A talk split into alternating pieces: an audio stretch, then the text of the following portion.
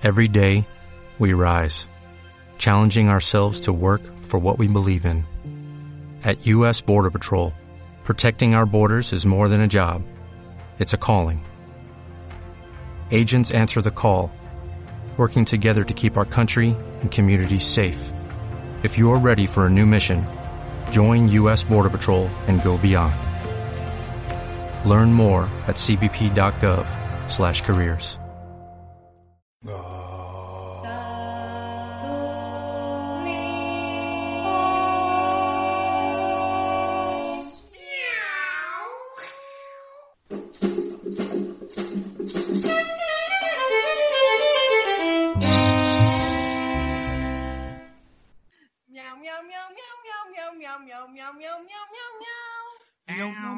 miau, miau, miau, miau, miau, miau, miau, miau, miau, miau, miau. Muy buenas a todos, espectadores oyentes. Estamos en Gatatónicos. Gatatónicos. Y bueno, este es un programa de nueva creación, pero ante todo queremos primero presentaros a los componentes de nuestro grupo. La primera de todos es Chey. ¿Qué nos puedes contar? Hola a todos y a todas. Pues soy Chey. Tengo muchas ganas de probar a hacer un podcast. Así que a ver qué tal sale y qué, de qué cosas hablamos. Súper interesante, seguro. Tengo a mi lado a Alma. Hola, yo soy Alma y bueno, yo hago rastas. Entonces a mí me dijeron, ¿quieres hacer un podcast? Y fue como, venga, vale, total, en cuarentena no tengo nada mejor que hacer. Así que nada, culpa un poco de Alberto. Hola a todos, ¿qué tal? Encantado de estar aquí con vosotros. Eh, esta idea que surge en marzo y que se lleva a cabo a principios de abril de 2020, en medio del, confinamiento por el coronavirus, eh, me resulta muy curioso a la vez porque eh, entre nosotros cinco pues no nos conocemos mucho, algunos, y, por eso me resulta tan, curioso. Eh, Juan, Chey y Alma, gracias por presentarme. ¿A ti, Terry, qué te parece esto? A mí me parece genial, ya que estamos confinados en nuestra casa, qué mejor que comunicarnos y, y expresar nuestras inquietudes a- al resto de personas que están también en sus casas. Así que Juan, te dejo con la presentación. Muchas gracias, Terry. Bueno, ya habéis visto un poco de, quién está compuesto el grupo, ¿no? Un grupo un poco variopinto, porque ya os ha dicho Alberto que realmente no hay mucho conocimiento de, de todos con todos. Entonces, bueno, un poco para que lo sepáis, eh, tanto Che y Alma como yo eh, estamos en la misma casa, ¿no? Luego, pues está Alberto por otro lado y, Terry por el otro. Digamos que estamos un poco cada uno en sus casas, pues haciendo el, el podcast y un poco surgió de, la necesidad, ¿no? De, de, explicar, de, de, poner ideas en común, también de debatir, ¿no? Entonces, un poco también habíamos hablado de, de lo primero que vamos a hablar en este programa cero, ¿no? Alberto, ¿tú, tú qué, qué idea tenías un poco para, para comentar en este primer programa? Pues un poco presentar, presentarnos a nosotros lo primero y, y lo que es gatatónicos, ¿no? O sea, lo que está por venir de aquello que vamos a hablar y que es, que es de aquello de, de, de lo que nos gusta y poder comentarlo todo sin tener un saber absoluto sobre, sobre nada de lo que vamos a hablar. Es pues, disfrutar y hablar entre nosotros, ¿no? Sí, bueno, somos como críticos de Twitter que hemos decidido lanzarnos a- al oído en vez de a la escritura, ¿no? Sí. Eh, En estos bloques eh, hablaremos un poco de todo, cine, música, eh, lectura, incluso un poco de nuestras inquietudes, ¿no? Creo que, que es un podcast tan libre que, que se hablará de un poco de todo. Eso es, eso es. O sea, vamos a un poco tocar todos los palos para que los oyentes también comenten y decidan, pues, un poco lo que, lo que quieren oír, ¿no? Entonces, eh, tanto vamos a empezar un poco con cine, pero podemos hasta a- hablar sobre literatura, sobre música, Recitar. recitar, poesía, exactamente. Muy bien. Bueno, pues, eh, ¿qué es un poco con lo que vamos a empezar hoy? Sí, eh, yo, por ejemplo, yo en el cine, pues me gustaba, me gusta proponer pues películas que no sean muy conocidas, eh, que la gente así pueda descubrir nue- nuevas películas, nuevo cine y, y poder hablar de ellas y comentarlas. Y, y luego en la música, pues, pues lo mismo. Yo, yo de música, pues la verdad es que sé poco. Y pues me gustaría pues aprender y hablar de ello y buscar información y grupos. Igual que la literatura y, y- y de lo que hablemos, vamos. Muy bien. Bueno, entonces, eh, ¿cuál es un poco la primera de las obras, el primero de los títulos del que vamos a, del que vamos a hablar? ¿No, Alberto, Bueno, tú. pues sí, Juan. El, el siguiente, el, el primer, el primer programa, el primer episodio de Gatatónicos, vamos a, hemos elegido cuatro películas, ¿vale? Eh, supongo que podemos decir el orden aquí, que y a ver, el orden, si os parece, puede ser rojo oscuro, profundo rosso, creo que se llama así en italiano, de Darío Argento. Eh, luego podemos hablar de, del documental de la sal de la tierra, de Wenders. Eh, luego podemos hablar de una chica vuelve sola a casa de noche. Y por último, a, a Scanner Darkly. O sea, vamos, vamos a hablar un poco de esas cuatro películas. Fantástico, ¿no? Porque tenemos aquí un poco de, de todo. Cine de giallo italiano, ¿no? Un poco de, de también de, de- mezcla de, Hollywood, ¿no? Pero también tenemos documental ¿eh? y tenemos cine negro. Es, es un poco una mezcla, ¿no? De, todos los cines posibles. Sí, así es. eh, son unas películas muy, muy seleccionadas y, y bueno, las vamos viendo poquito a poco, pero, pero nos están encantando. Así que yo creo que deberíamos de empezar con la primera, ¿no? Que es, es Rojo Oscuro. Y bueno, pues después de, de pensar en estas películas, yo creo que vamos a dejaros con un poco de musiquita de Feber de Ghost y a la vuelta charlamos.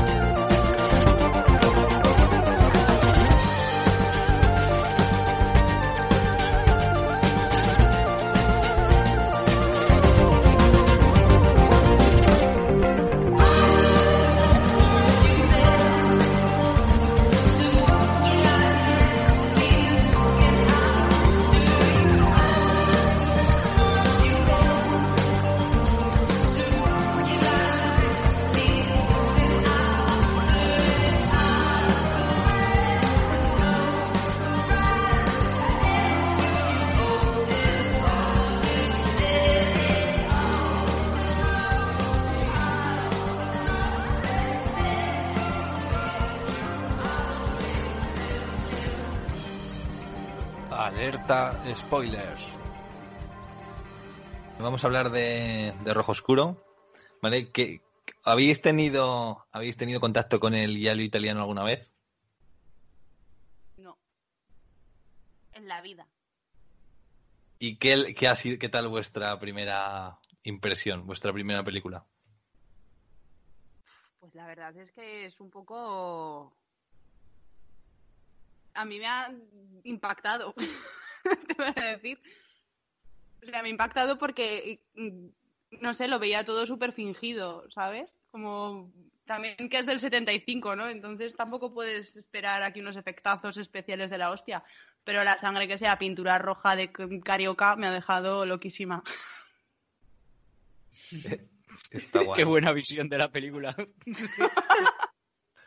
No, pero tienes razón, es súper fingido. O sea, es que eh, yo creo que es, es, característico de este género, ¿no?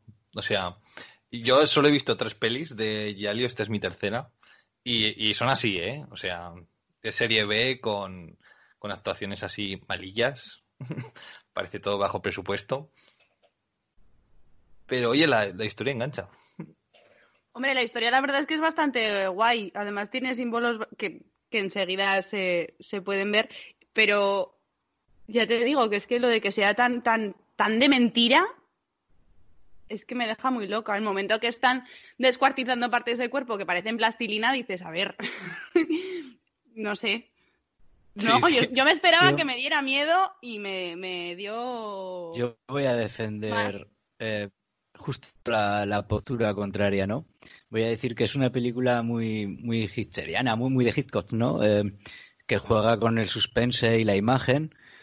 Y a mí me ha gustado, la verdad, sorprendentemente no conocía ni al director y el género muy poco, pero, pero me ha sorprendido, la verdad, eh, esas escenas eh, de horribles traumas, ¿no? Infantiles y, y que dan una, un paso a, a, psicosis o vértigo, ¿no? De Hitchcock. Me ha recordado muy a eso, ¿no? Muy... Sí, estaba pensando en eso. Sí, bueno, de Por hecho, ejemplo, el momento, sí. el Perdón. momento momia mm, es la madre de, de, de... Chin, chin, chin, chin. ¿Cómo se llama esta película? Psicosis. Psicosis. Psicosis, sí. Sí, es, es el asunto de, de, la madre terrible, de, de esa figura materna que, que bueno, es, esquizofrénica. ¿no? Sí. Ah, Hay el momento de la decapitación con el cristal o, o, o el, el, agua hirviendo, por ejemplo, ¿no? Ostras. Eh, a mí me recordaba a, a, ese cine. Es que es, es total. Es un género de terror que, que, me gusta más que el moderno, incluso. Es un suspense, ¿no? Y, y luego lo de la cámara. Eh, en, en, los planos eh, que te convierte en el asesino, ¿no? Casi en un voyeur, solo salen las manos con, con un guante. Eh, es muy Hitchcock. A mí me, me, ha parecido mucho, muy eso y, y, muy poético a la vez, en plan escenas tipo Poe. Me ha encantado, la verdad. No me lo esperaba, ¿eh? Iba a ser un gran crítico y al final me rindo a los pies. A sí. mí me sorprendió la música que utilizaba en algunos momentos eh, la asesina, que ponía como canción infantil. Sí. Un poco. No sé. Na, na, na, sí, que luego salía que también su hijo sí. cantaba. Era, eh, sí, un horrible trauma infantil había ahí metido. Sí, sí, es. Está, está muy bien. A mí me ha gustado mucho.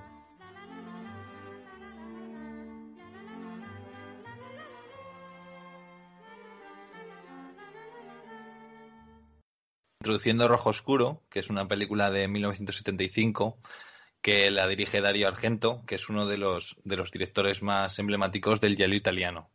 También decir que el giallo italiano, ¿vale? Eh, eh, viene de, de, que en los 60 en Italia se encuadernaban novelas con, con, con la carátula amarilla, con la tapa amarilla.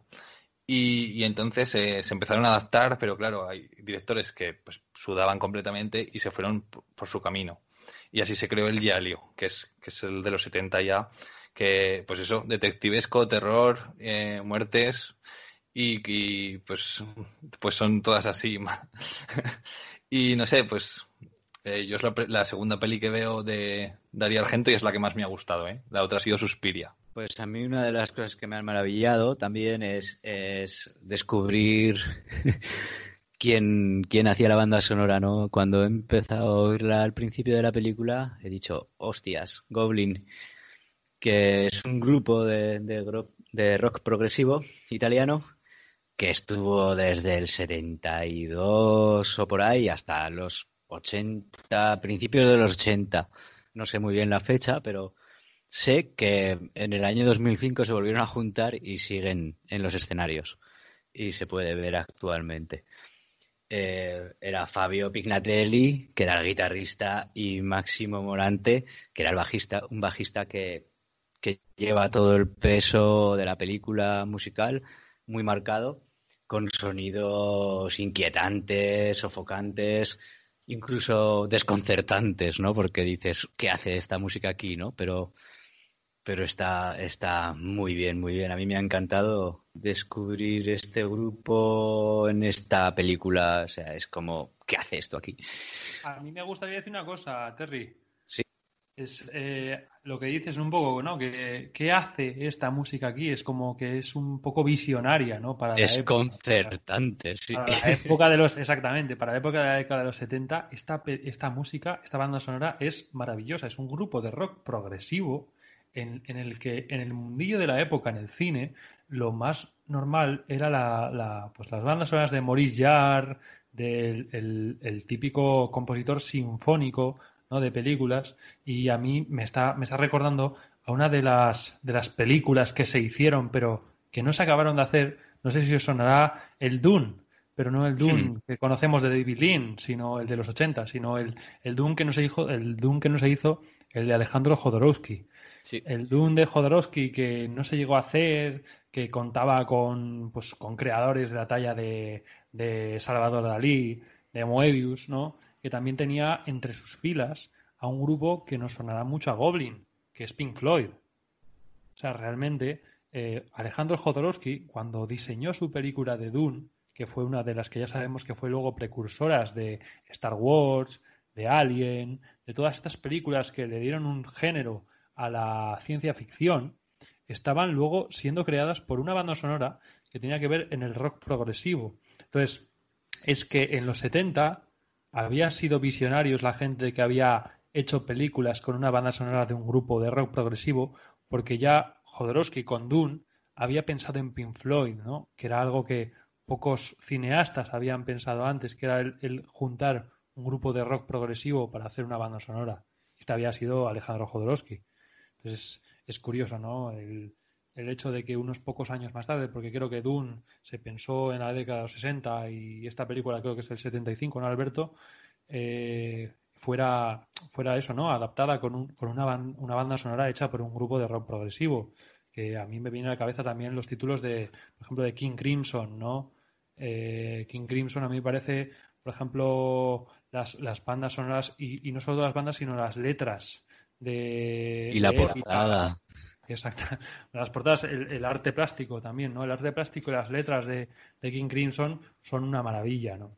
Y, y me parece un poco también eh, visionario, ¿no? El hecho de que en esta época, en un cine italiano que es de bajo presupuesto, que no es Hollywood, sabemos que no es, no está hecho en Silicon Valley, que, que no estamos hablando de un cine de grandes eh, medios, pueda, que, pueda ser capaz de crear una banda sonora semejante. En cambio, había sido algo que Hollywood no había permitido una década atrás, ¿no? Es, es curioso. Ah, Hasta ahí mi, mi valoración, ¿no? Madre mía, sois unos eruditos. Ya me he tenido que abrir un vino para seguir escuchándoos.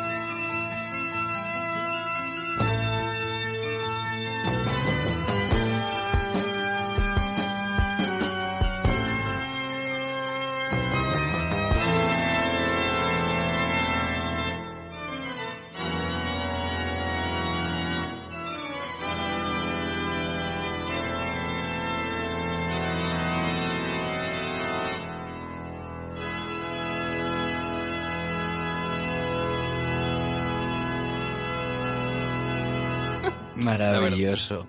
La verdad que ha sido increíble. Que yo, mira, yo, yo quiero decir que, por ejemplo, yo iba a decir solo con respecto a la banda sonora que no conocía a Goblin y que una vez vista la película la tenía la musiquilla en la cabeza, que con, que con pocas pelis me, me pasa. O sea, eh, es- ha sido curioso. Recuerdo así que me ocurrió en su día pues, con pelis así míticas como Star Wars o, bueno, y con Requiem por, Requiem por un sueño. Wow. Sonora también. Increíble. Oh, Un momento, voy a hacer. ah, Estoy leyendo que también sale eh, Giorgio Gaslini. Yo lo desconozco quién es, pero también sale en la banda sonora y no encuentro el momento ahora en la cabeza de que suene esta música. Habría que mirar quién es y o si alguien lo conoce. Igual tiene que ver con la música infantil y es el compositor de la canción infantil. Puede ser. Gracias, compañera. Gracias. No, no recordaba ese momento, pero claro, puede ser. Gracias. Curioso. Yo he de decir que sin tener ni idea de música, o sea, no tengo idea de música, no tengo idea de cine, tengo mis ideas, pero yo soy muy, Gracias. muy así, Sí, ¿no? me- mejor. El caso que a mí la banda sonora, por ejemplo, sí que me ha chirriado, porque de repente era como que la banda sonora estaba muchísimo más alta que muchísimos diálogos y en cuanto a la imagen. La banda sonora es muy guay, pero a mí me resulta muy raro verlo ahí, ¿no? A mí, por ejemplo, yo ya conocía a Goblin, la había escuchado unos cuantos años y he de decir que, por si los oyentes nos están escuchando y les apetece, a mí me parece que tiene mucho que ver con Roller.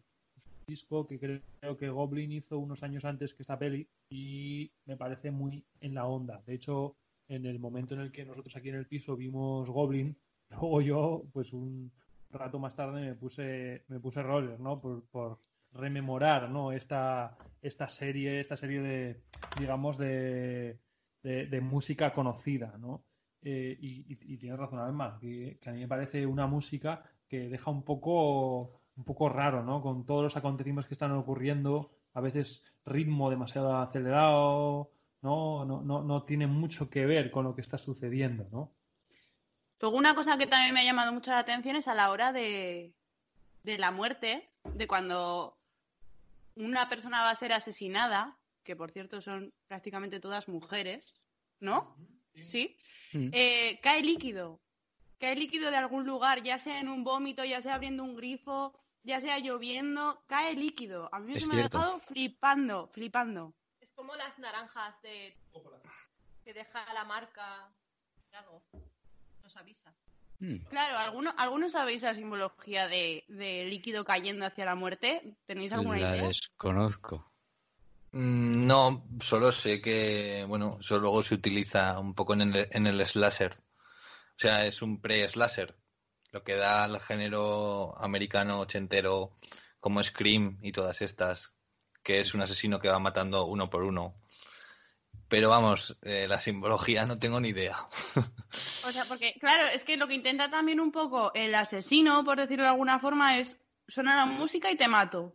Pero realmente hay un momento, creo que suena la música y no hay muerte, pero es que no hay caída del líquido. Y a mí eso me dejó muy grillada. Dije, mira, qué curioso, nos ha querido liar y en verdad el símbolo es este y no el otro. Ya, perdonaréis por mi friquismo por los símbolos. No, no, yo, yo también estoy de acuerdo. No, es genial. No había caído en, en- A mí en- también me eso. dejaba la música como la marca de, uy, me va a avisar, pero no, hasta que no había líquido acompañado no, no era final de la vida de alguien. Eh, ¿Os parece que hablemos un poco de los personajes? Vale. Venga, Vale. Eh, Podemos Pues- hacer un recordatorio, estaba el principal, David Hemmings. em, Sí, era, es, Carlos, es- Carlos, el- ah, que, que, el- ambos, pianista que ambos dos eran pianistas, ¿no? Pero que uno lo hacía por amor Eso- al eso piano bonito, Eso tenemos que y dedicarle otro un es momento, ¿no? proleta- proletariado, Eso ¿no? es, uno es el proletariado del piano y el otro es el burgués del piano. Sí. Yo aquí oh, hablo poco, porque bueno, pienso que, que los secundarios hay mucho innecesario y son muy reguleros, pero los principales muy bien. Entonces, para dar esa opinión, Sí, a ver. necesito muy poco. Tenemos por un- tenemos como, como artistas, luego están los polisfascistas, luego están los psicólogos y luego está la periodista, ¿no? Es un poco por, por resumir. Y los del principio que salen como en un... Los psicólogos. Esos son psicólogos. Sí, O son psicólogos. Sí, psicólogos y una parapsicóloga que se supone que, que es vidente, ¿no? Anda, Sí, que es la primera asesinada. Es, es el principio, sí. Pues no sabía que eran psicólogos.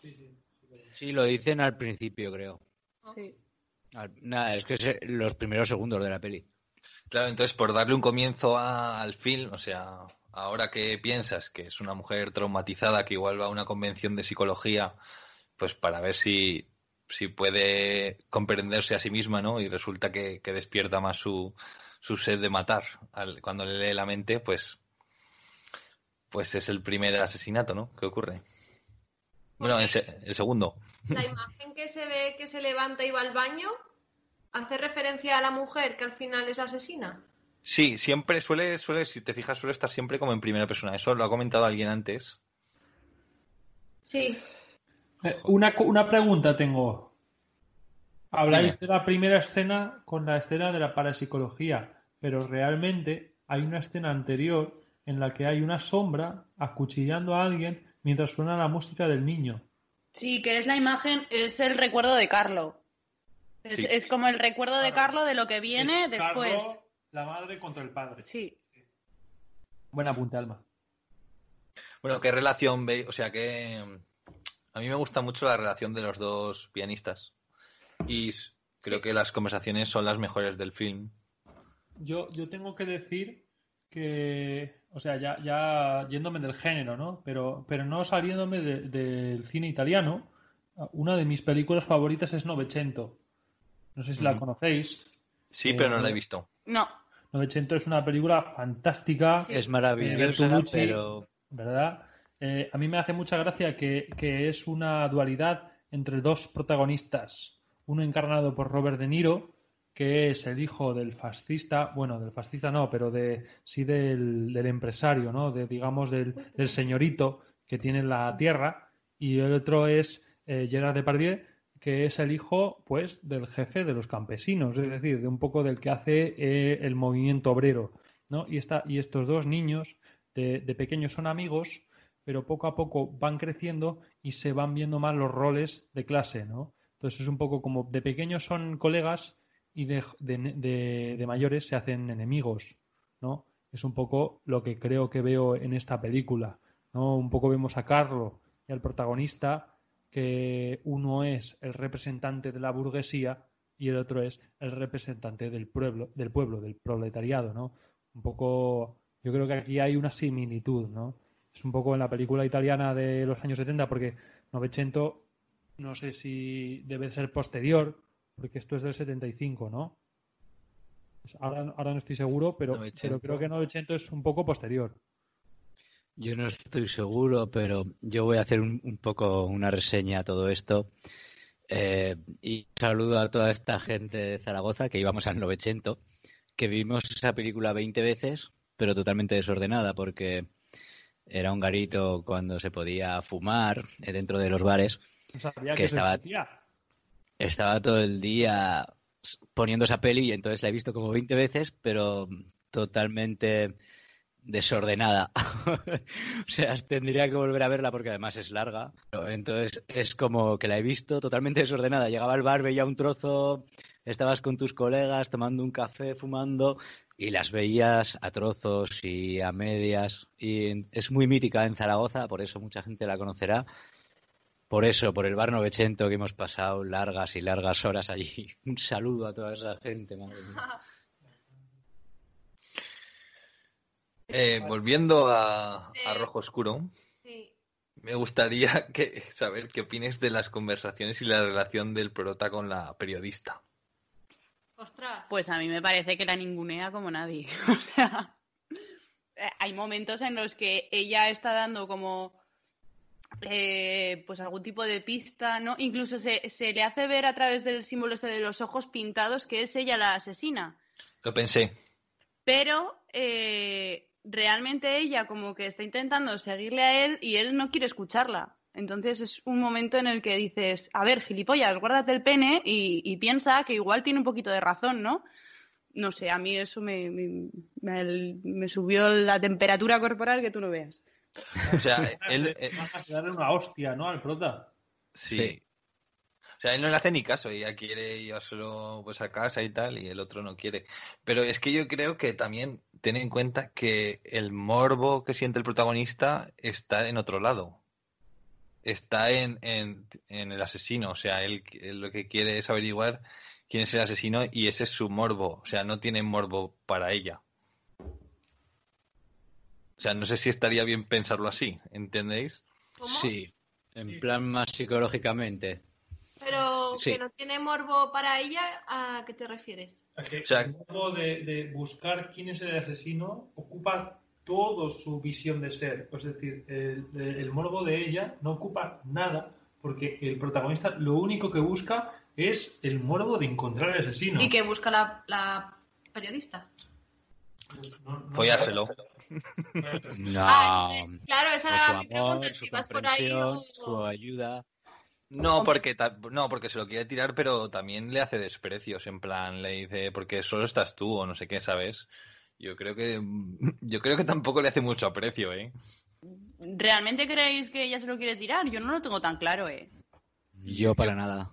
Yo, Yo lo que sí- tengo claro, yo lo que veo es un poco que ella está, se dedica un poco a la prensa y lo que quiere también es un poco escalar en este sentido y también descubrir el asesino. Lo que pasa es que él lleva muy mal que una mujer le diga lo que tiene que hacer. O sea, lo siento, pero veo muchísimo machismo en ese sentido. Sí, sí, eh, tiene cosas machistas, sí, sí. Cosas, o sea, es totalmente machiruladas de los 70. O sea, pero puedes pensarlo de las dos maneras, porque cuando ella te le gana el pulso, o sea, a ver, el protagonista es machista, sí, lo es, pero igual Darío Argento no lo es. Yo quería decir lo de la tía, es porque cuando le dice, le dice varias veces, porque no tengo novio ahora, por eso te, te sigo, no sé qué. O sea, yo entendí varias veces que, en plan, que ya está aburrida. Yo entendí al revés, yo entendí como que ya lo que buscaba era un poco subir en, en cuanto al periodismo, ¿no? Avanzar un poco más y no quedarse en prensa amarilla.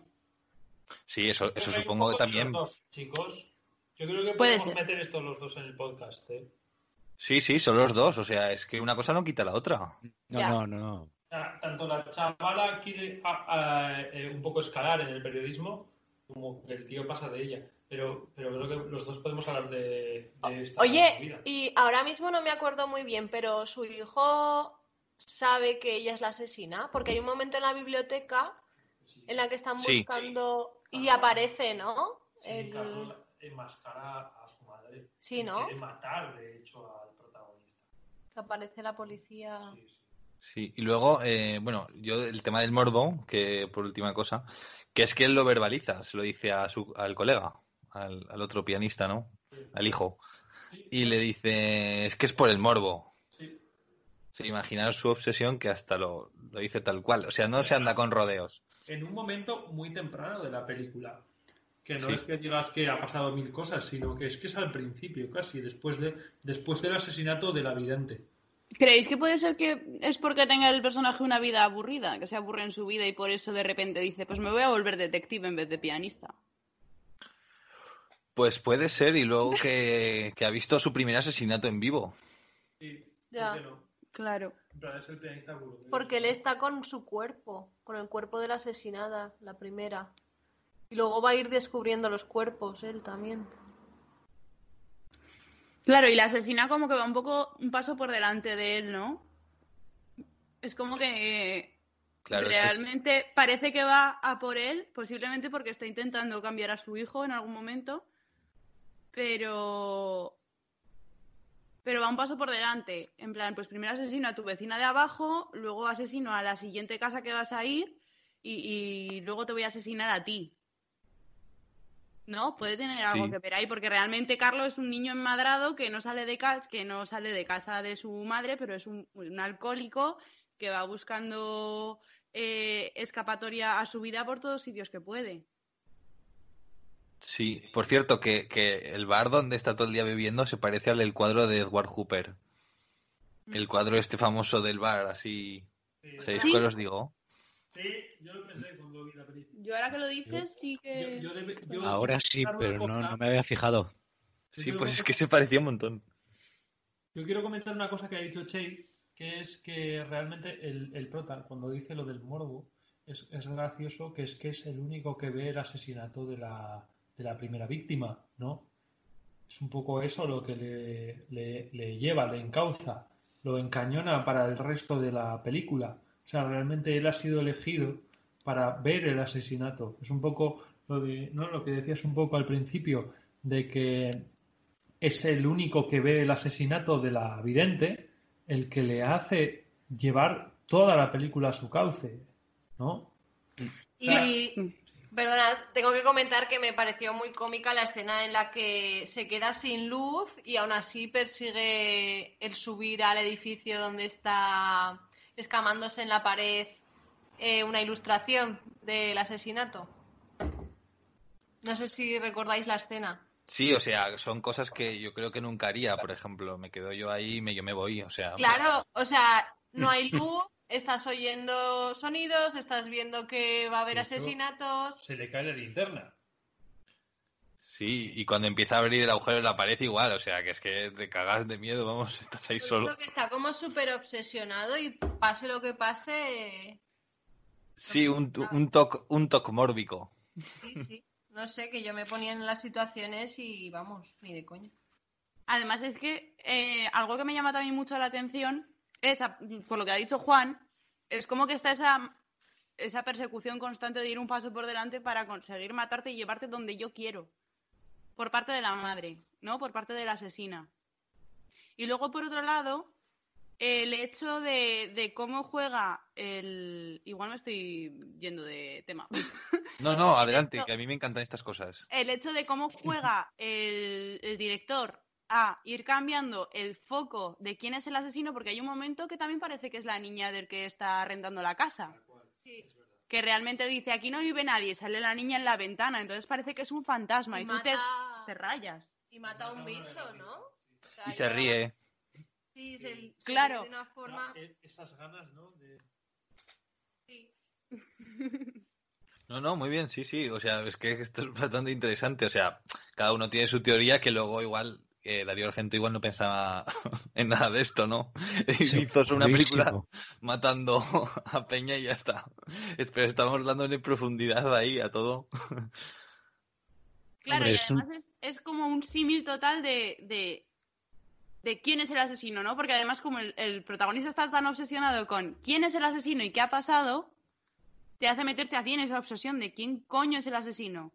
Y tan pronto te saca una niña que parece un fantasma, pero luego no, y es una niña bastante sádica, hace un símil con la madre, luego parece que es la, la fotógrafa porque lleva los ojos pintados igual, luego piensas que es el propio Carlo porque aparece con la pistola y el dibujo es suyo, o sea, es como que va constantemente haciendo que tú persigas quién es el asesino y además lleva el rollo infantil, ¿no? El rollo infantil de la canción, el rollo infantil de cuando aparece el muñeco eh, mayordomo que parece que lo va a asesinar.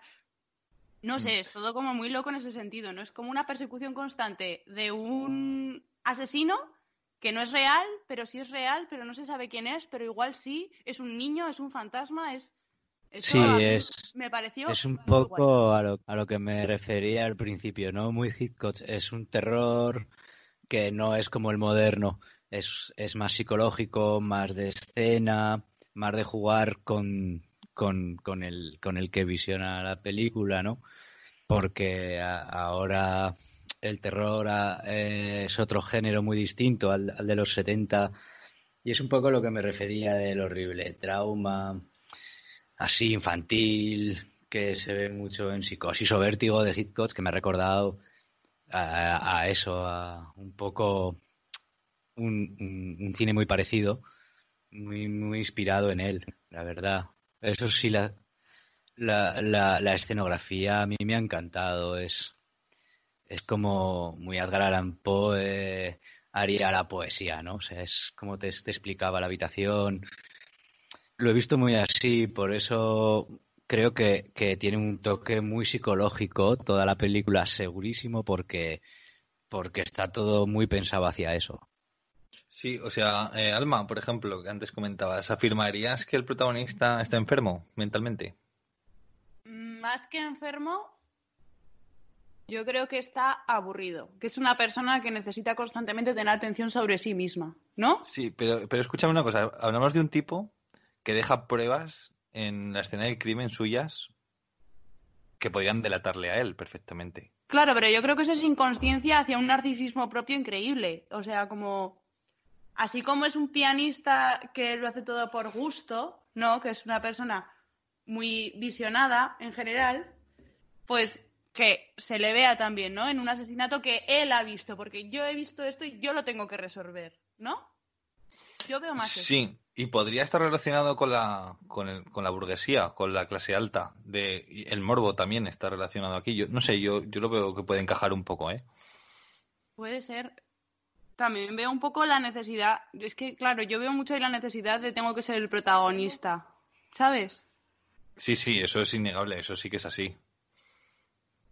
Entonces, claro, y luego aparte, metiendo el tema del tema psicológico y tal, eh, hay algo que llama mucho la atención, que además lo, lo dijo Che mientras estábamos viendo la película, que son los planos, los planos que utiliza a la hora de grabar. ¿No? Que es como que intenta llevarnos todo hacia es- estas, mm, estos mm, problemas psicológicos, bueno, más que problemas psicológicos, igual a esta disparidad, ¿no? No son tema, no son planos frontales. Eh, a mí me llama la atención el final. si queréis pasamos al final. Pues al final. Ay, no me acuerdo del final, lo podéis refrescar.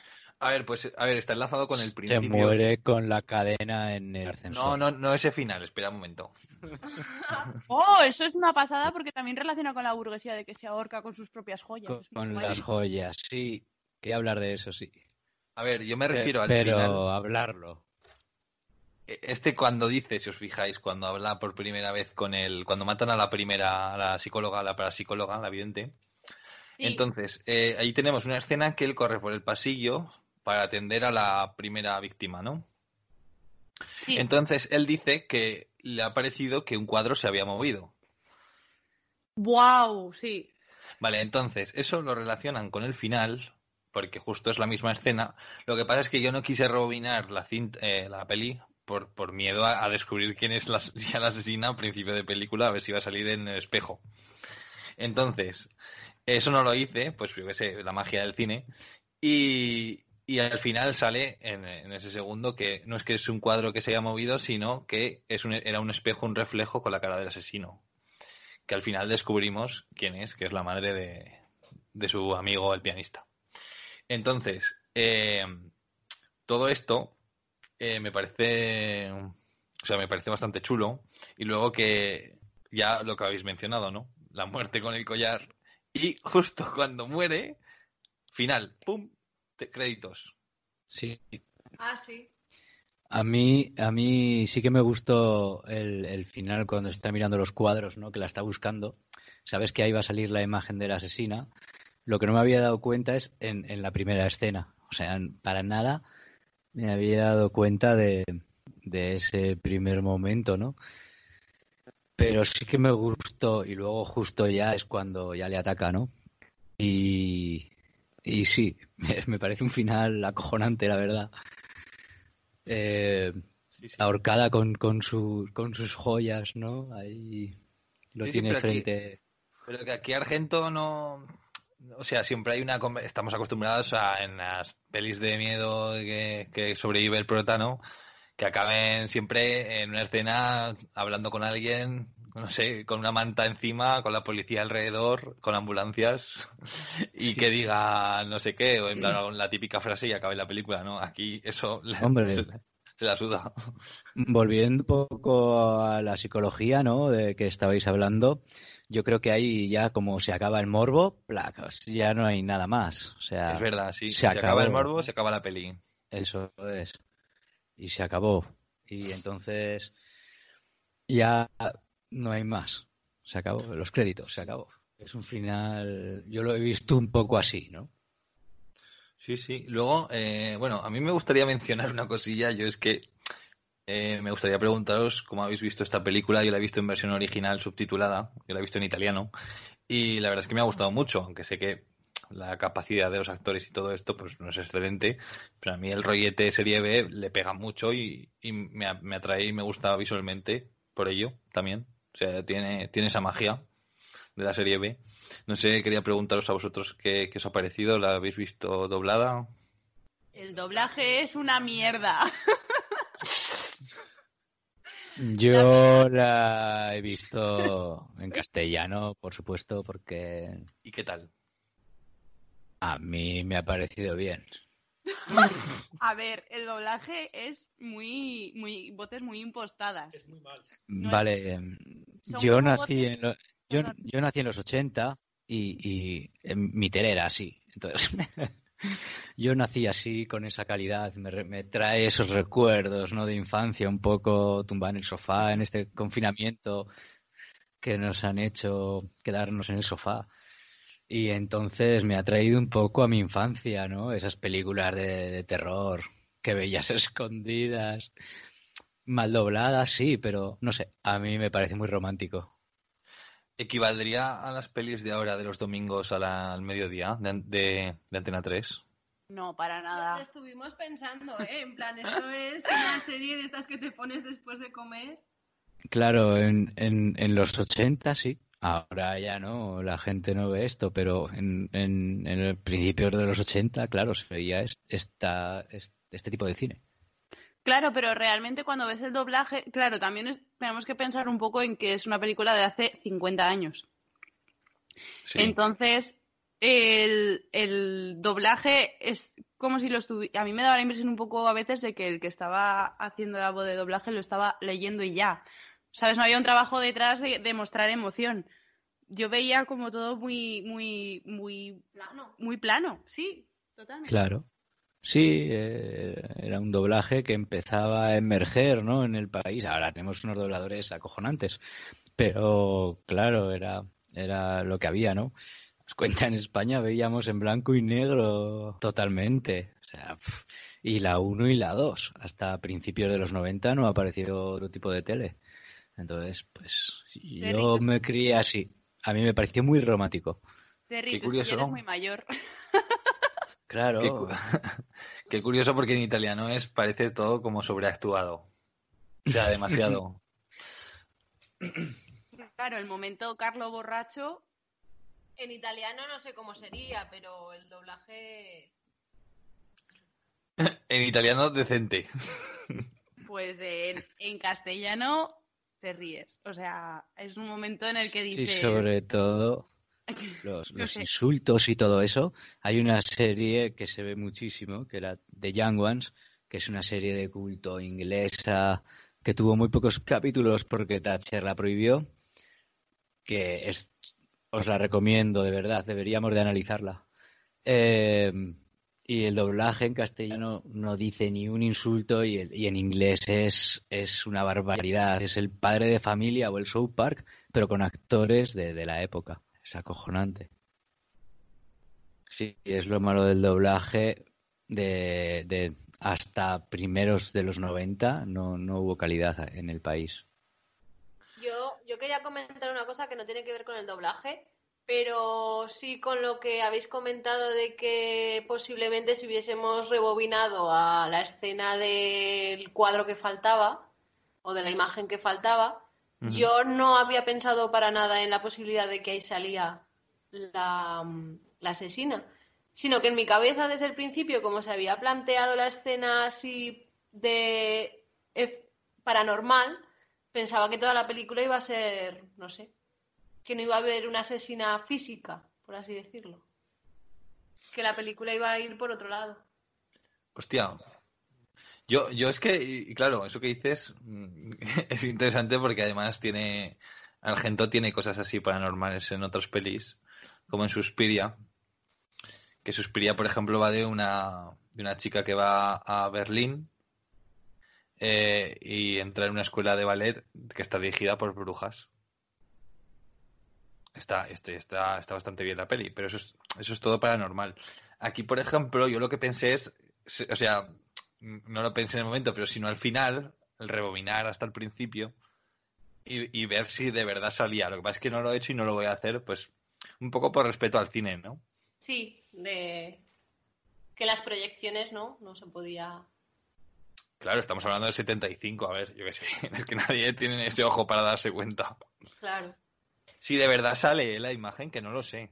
No sé si Pues sale yo- al principio. Pues en el principio, cuando habla de lo del cuadro que falta, a mí no se me ocurrió rebobinar por si era un espejo y, y aparecía la asesina. O sea, realmente yo me esperaba un robo de rollo el código da Vinci, ¿sabes? en plan, hay, algo escrito que no se puede mostrar al mundo. Por un lado, también tenía yo un poco esa idea. Y de hecho, cuando empieza a escarbar en la pared, yo pensaba, ahora igual tenía ese dibujo en la pared y es algo más, ¿sabes? No, no me planteé el rebobinar, igual es porque soy un poco cateta en esto del cine y no tenía mucha idea. Pero realmente es algo que me. que, que no se me habría ocurrido. Hostia, no sé, a ver, yo, a ver, yo lo pensé al final porque vi que no era un cuadro, que era un reflejo, o sea, ya te lo, te lo explican, ¿no? Con la imagen, cuando aparece la cara ahí. Entonces dices, hostia, y por cierto, yo me llevé una sorpresa porque no me esperaba a la madre. Yo tampoco me la esperaba. No, no. Yo empecé un poco ya a sospechar cuando le citaba en su casa y le decía insistentemente que se quedase, que su hijo no estaba, le veía con una personalidad un poco especial. Sí, O sea, no sé, le veía ahí algo. Sí, por eso yo, al, al verlo tan especial, no esperaba, sino esperaba que fuera alguien desesperada de verdad, ¿no? Entonces no, no, no la di por asesina. Claro, yo la di más por una madre obsesionada con que su hijo se escapaba enseguida de casa y, y se emborrachaba y llevaba como Tenía que llenar ese lugar, ¿no? Claro, y realmente es como tú eres el hijo que quiero en verdad o, o el amante que querría en verdad, ¿no? Algo fuera de un asesinato. Porque además, como te va llevando a distintos asesinos, pues no tienes claro quién puede ser. Entonces, a esa mujer la verdad es que tampoco la tachaba de asesina. Dime. ¿quieres, ¿quieres contar algo de, de los planos? Así, aunque sea poco, da igual, o sea, cualquier cosa. Yo es que no entiendo, ¿eh? Lo de los planos, es que ahora mismo no los tengo mucho en mente. Pero, pero sí recuerdo que, sobre todo al principio, cuando era lo de la convención, o bueno, no sé muy bien qué era al principio, que era sobre paranormales, que estaba la Eh, mujer. cuando empieza la, cuando están todos en, en un salón de actos, ¿no? Sí, exacto. En lo del salón de actos, como que el plano es muy picado, entonces te pone una posición. Es que no, no sé explicarlo ahora, chico. ¿Desde dónde se ve? ¿Desde, desde la asesina o desde No, los desde psicólogos? arriba. No es, no es un plano Ah. desde arriba del todo, pero sí que. Pero antes de que se levante de la silla y se mueva todo, ¿no? Exacto. Vale. Podemos hacer otro programa, el siguiente, o sea, la otra pli para ver, eh, la de una chica vuelve sola a casa. Es que esa tengo un montón de ganas de verla. Vale, pues la siguiente que hablamos puede ser esa. Sí, sí, Sí. que da igual el orden, da igual el orden, que he dicho la sal de la tierra por decir alguna. Una pregunta por, por acabar la, la, la peli de, de Rojo Oscuro. Eh, ¿Volveríais a ver más Giallo? Yo sí. Italiano. Sí. O sea, desde luego me ha dejado con ganas de, de ver más pelis del estilo. Con detenimiento, de rebuscar. A mí me ha enamorado con la banda sonora y, y la verdad que no esperaba gran cosa de la película porque estaba un poco negativo en plan confinamiento y al final he terminado encantado, ¿eh? Así que descubriré más seguro. Sí, yo, con, yo eh, propuse esta película, pues no la había visto, pero sabía que Argento es, es el emblema de, del Giallo. Pero bueno, eh, y luego esta es una de sus mejores pelis, que también es muy sonada. Pero bueno, podemos volver al Giallo con otro director, que hay muchos. Está Mario Bava, Lucho Fulci, y hay muchos, o sea, que, que podemos volver cuando queramos. A que a mí este rollo psicológico la verdad es que me gusta, aparte que no es muy sangriento ni es muy de sustos de ponerte a soñar por la noche con la niña de la curva, ¿sabes? Sí, luego el Yayo tiene mucho sobrenatural también. O sea, mucho, mucho así rollo de fantasma, de, de demonios y brujas y movidas, que está guay también. Pero bueno, eh, luego también me gustaría tocar otros géneros. O sea, en plan más así como la Nouvelle Vague, por ejemplo, francesa de los 60. Es otro tipo de cine, o sea, es que no tiene nada que ver con esto, pero, pero también molaría. Nosotros ahora nos podemos poner con bastantes. A ver, to- todo esto que os estoy diciendo está en filming. Tenéis que- tiempo, ¿no? Que eh, nos despedimos. Vale. ¿Quién despide la sección? Quien queráis. ¿alguien la Juan hace un rato que no habla. Juan, Sí. Juan, despide Rojo Oscuro. Bueno, chavales, pues ya hemos terminado con esta. se- Estoy un poco borracho. Chavalería. Chavalería. Bueno, gente, Otra vez, otra vez, otra vez. Bueno, chicos, con esta. Bueno, chicos. buen- Ve, ve, ve. Es que no tengo un bueno, chicos. Bueno, chicos. Bueno, chicos, con esta primera sección terminamos nuestro primer programa de Gatatónicos. Metatónico. Espero que os haya gustado Gatatónicos. enormemente, porque volvemos muy pronto con la segunda. Así que, nada, dale ahí y terminamos.